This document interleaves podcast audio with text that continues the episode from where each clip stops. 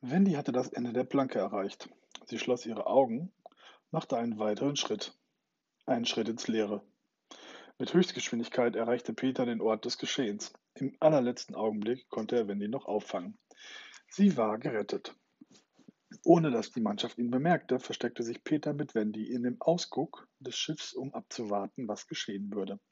Captain, es hat nicht Platsch gemacht, bemerkte der pummelige Smee, der nicht den Mumm gehabt hatte, sich das Schauspiel zu betrachten.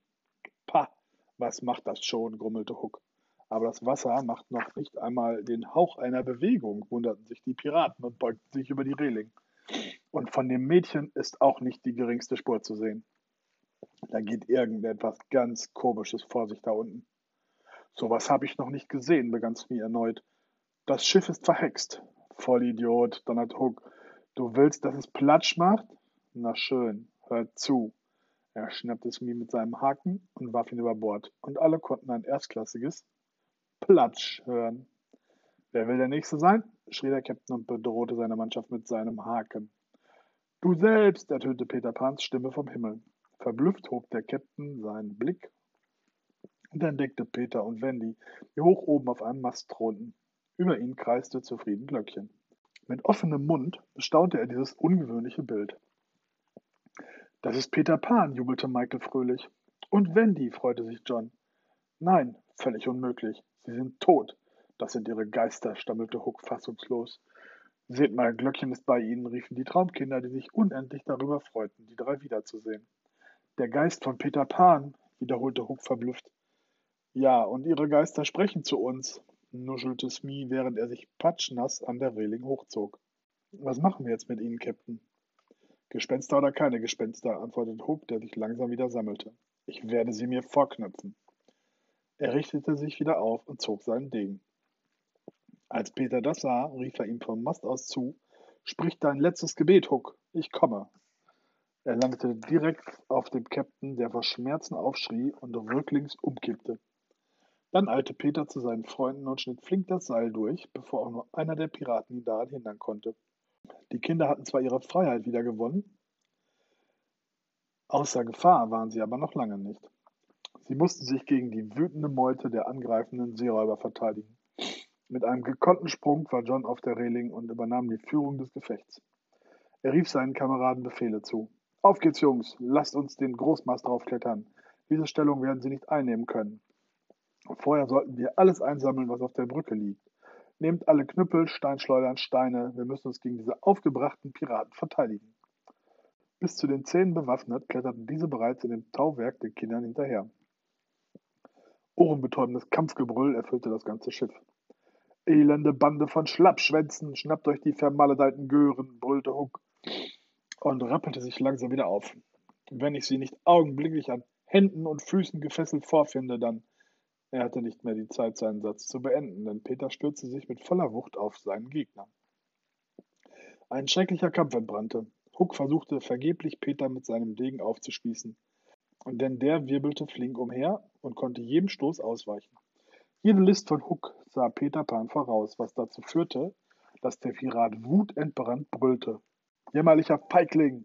Jedes Mal, wenn ich dir zu nahe komme, fliegst du davon. Das ist die einzige Art zu kämpfen, die du beherrschst. Du bist nichts weiter als ein Angsthase.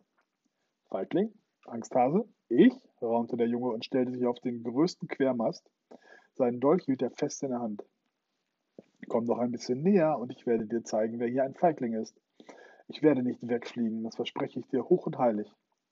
Vorsicht, Peter, warnte ihn Wendy, die um ihren Freund Angst hatte. Peter verzichtete auf seinen Vorteil, den er gegenüber Huck gehabt hatte, und das konnte ihm das Leben kosten. Dessen war er sich durchaus bewusst, aber er hatte sein Wort gegeben und das wollte er nicht brechen. Huck ging auf Peter zu und setzte seinen Degen an, um ihn zu durchbohren. Fehler. Der ungeschickte Tölpel verfehlte seinen Gegner und schnitt das Seil der Flagge, die sich sofort um ihn wickelte, durch. Nun war er Peter hilflos ausgeliefert. Wenn dieser wollte, könnte er ihm den Todesstoß versetzen. Aber mit so einem leichten Sieg wollte sich Peter einfach nicht zufrieden geben. Er ließ Huck wieder auf die Beine kommen und bereitete sich darauf vor, den neuen Angriff abzuwehren. Ungefähr zur selben Zeit erreichten die anderen Piraten mit ihren Messern in den Mündern fast den Ausguck, in den sich die Kinder geflüchtet hatten. Nur noch wenige Zentimeter trennten sie von ihrem Ziel. Feuer befahl John, ihr Anführer. Gegenstände aller Art prasselten auf die Piraten nieder. Kreischend purzelten die Piraten an dem Tauwerk herunter und landeten unter dem Siegesgebrüll der Kinder unten auf der Brücke. In panischer Angst flüchtete die gesamte Mannschaft. Aber der Kampf zwischen Hook und Peter tobte immer noch. Es hatte den Anschein, dass die rohe Gewalt von Hook nichts gegen die Intelligenz und die Wendigkeit von Peter, der gekonnt auf dem Mast tänzelte, ausrichten konnte. Hör doch mal auf, so rumzuhampeln, murrte der Pirat. Wenn du so weitermachst, dann erwische ich dich ja nie. Ich habe dir nur versprochen, nicht zu fliegen, aber nicht, dass ich mich gar nicht mehr bewege, entgegnete Peter. In diesem Moment stellte der Kapitän ihm ein Bein. Peter verlor das Gleichgewicht. Um sich wieder hochziehen zu können, musste er seinen Dolch fallen lassen. Nun stand er völlig unbewaffnet vor dem Bösewicht. Fliege weg, forderten ihn seine Freunde verzweifelt auf. Nein, ich habe mein Ehrenwort gegeben, erinnerte sie Peter und bereitete sich darauf vor, von dem gegnerischen Degen aufgespießt zu werden. Huck wollte gerade zustoßen, als Glöckchen auftauchte. Sie kamen mit schwindelerregender Geschwindigkeit näher, direkt auf die Beine des Captains zu. Er strauchelte und sprang kopfüber direkt ins Meer. Seine Angstschreie waren ohrenbetäubend. Danke, Glöckchen, du hast mir zum zweiten Mal das Leben gerettet seufzte Peter und schloss die Fee zärtlich in die Arme. Niemand hatte das Tick-Tack, Tick-Tack des Krokodils bemerkt. Doch die Bestie war ebenfalls zu dem Schauplatz gekommen. Ihr gigantischer Kopf tauchte direkt neben dem Piraten aus dem Wasser auf. Der schlotterte vor Angst und klammerte sich verkrampft an das Maul des Krokodils. Er drückte die beiden Kiefer zusammen, aber langsam verließen ihn die Kräfte. Zu Hilfe, Smee, plärrte er außer sich vor Angst. Aber Smee und die anderen Mannschaftsmitglieder waren in dem riesigen Durcheinander in eines der Beiboote gesprungen. Sie wollten ihr Schiff und ihren Captain verlassen.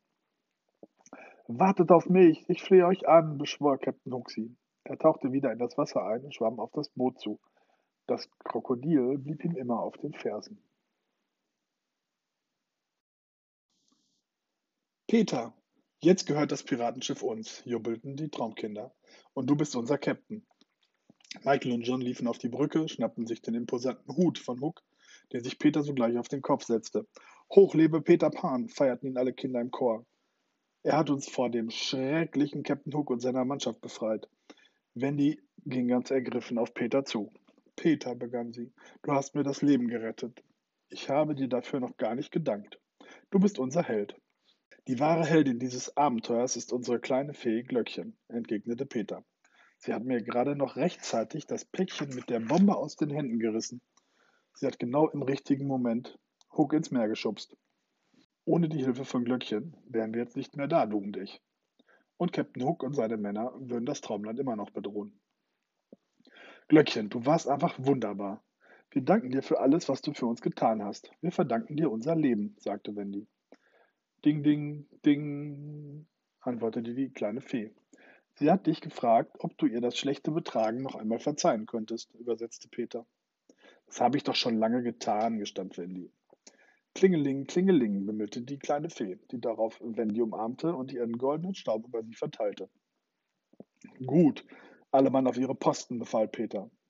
Ei, Captain, antworteten die Jungen eifrig. Leinen los, lichtet die Anker, macht die Segel klar. Wir stechen in See, gab Peter Pan seiner Mannschaft zu verstehen. Könnten Sie mir freundlicherweise das Ziel unserer Reise nennen, Captain Pan? fragte Wendy mit übertriebener Freundlichkeit.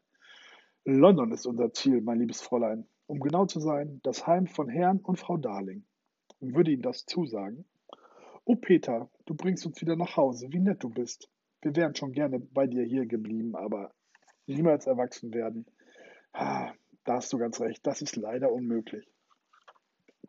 Wir brauchen ein wenig von dem feinen Goldstaub, damit sich das Schiff in die Lüfte erheben kann, erklärte Peter und ergriff das Ruder. Glöckchen, wir brauchen noch einmal deine Hilfe. Die kleine Fee flatterte munter mit ihren Flügelchen und flog über das Schiff.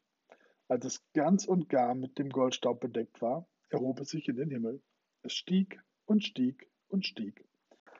Das goldene Schiff schwebte noch einmal über das Traumland, damit die Kinder noch einen letzten Blick auf die Insel werfen konnten. Auf Wiedersehen, ihr schönen Nixen, murmelte Wendy mit trauriger Stimme. Wir werden nie wieder zurückkehren. Auf Wiedersehen, Indianerdorf und all deine Bewohner. Wir werden euch nie vergessen, flüsterten John und Michael. Das Schiff stieg immer weiter und schon bald war das Traumland nur noch ein winziger Punkt in der Unendlichkeit des Universums. Wendy wunderte sich nicht schlecht, als sie in der Ferne schon die Lichter von London erkennen konnte. Aus dem Ausguck schrie John: Land in Sicht! Alles klar zum Anlegen? Können unsere Passagiere von Bord gehen? fragte Peter, der immer noch am Ruder stand. Klar zum Anlegen, Captain. Peter steuerte das Schiff auf das Haus der Darlings zu. Das goldene Schiff kam in der Luft zum Stehen, direkt vor dem Fenster des Kinderzimmers. Die gute alte Nana war, während sie auf die Kinder gewartet hatte, eingeschlafen. Doch nun wachte sie auf und bellte ihnen ein freudiges Herzlich Willkommen zu. Lass den Steg herunter, befahl Peter. Alle mit Ziel London bitte von Bord gehen. Wendy, John und Michael machten sich bereit, das Schiff zu verlassen. Und, wandte sich Wendy an die Traumkinder, ihr kommt nicht mit uns nach Hause? Sie zögerten einen Augenblick und antworteten alle gemeinsam. Nein, wir bleiben doch lieber bei Peter Pan. Gut, sagte Wendy, ganz wie ihr wollt. Auf Wiedersehen, Peter, und danke. Auf Wiedersehen, Glöckchen, auf Wiedersehen, Jungs. Wir werden euch niemals vergessen. Auf Wiedersehen, ihr alle, grölten John und Michael aus ihrem Zimmer. Die Standuhr schlug Mitternacht, als Herr und Frau Darling von ihrer Verabredung wieder nach Hause kamen.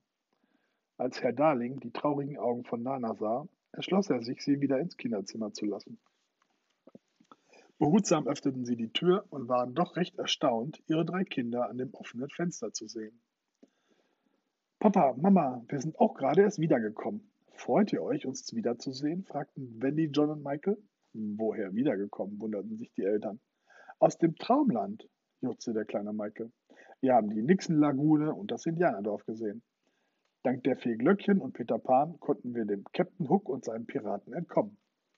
Schon wieder, brummelte Herr Darling. Wendy, du erzählst deinen Brüdern immer noch diese Geschichten?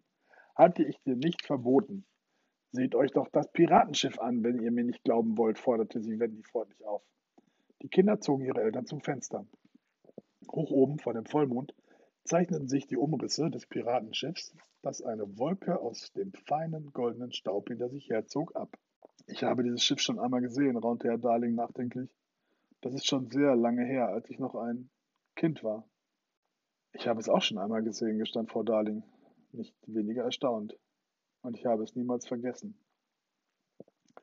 Wuff, machte Nana, als das Schiff von Peter Pan in der Dunkelheit der Nacht verschwand. Danke fürs Zuhören. Das war Peter Pan. Ähm, ich werde das Ganze vielleicht mal in ein ganzes Stück zusammenschneiden und äh, dann gegebenenfalls zur Verfügung stellen, wer da Interesse dran hat. Äh, also werden die wenigsten sein, weil meine Stimme ja nun einfach ziemlich schrecklich ist. Aber gut. Ähm, das war also Peter Pan. Äh, damit habe ich auch erstmals jetzt hier ein ganzes Ding abgeschlossen und äh, hoffe, es macht ein bisschen Spaß, diese Geschichte einfach zu hören. Die ist ja mit mir ziemlich verbunden. Vielleicht gehe ich da einfach nochmal in der nächsten Folge einfach mal drauf ein und lass mal den ganzen Text kramen und mach mal was von mir selber. Das überlege ich mir mal. Ähm, ansonsten eine gute Zeit.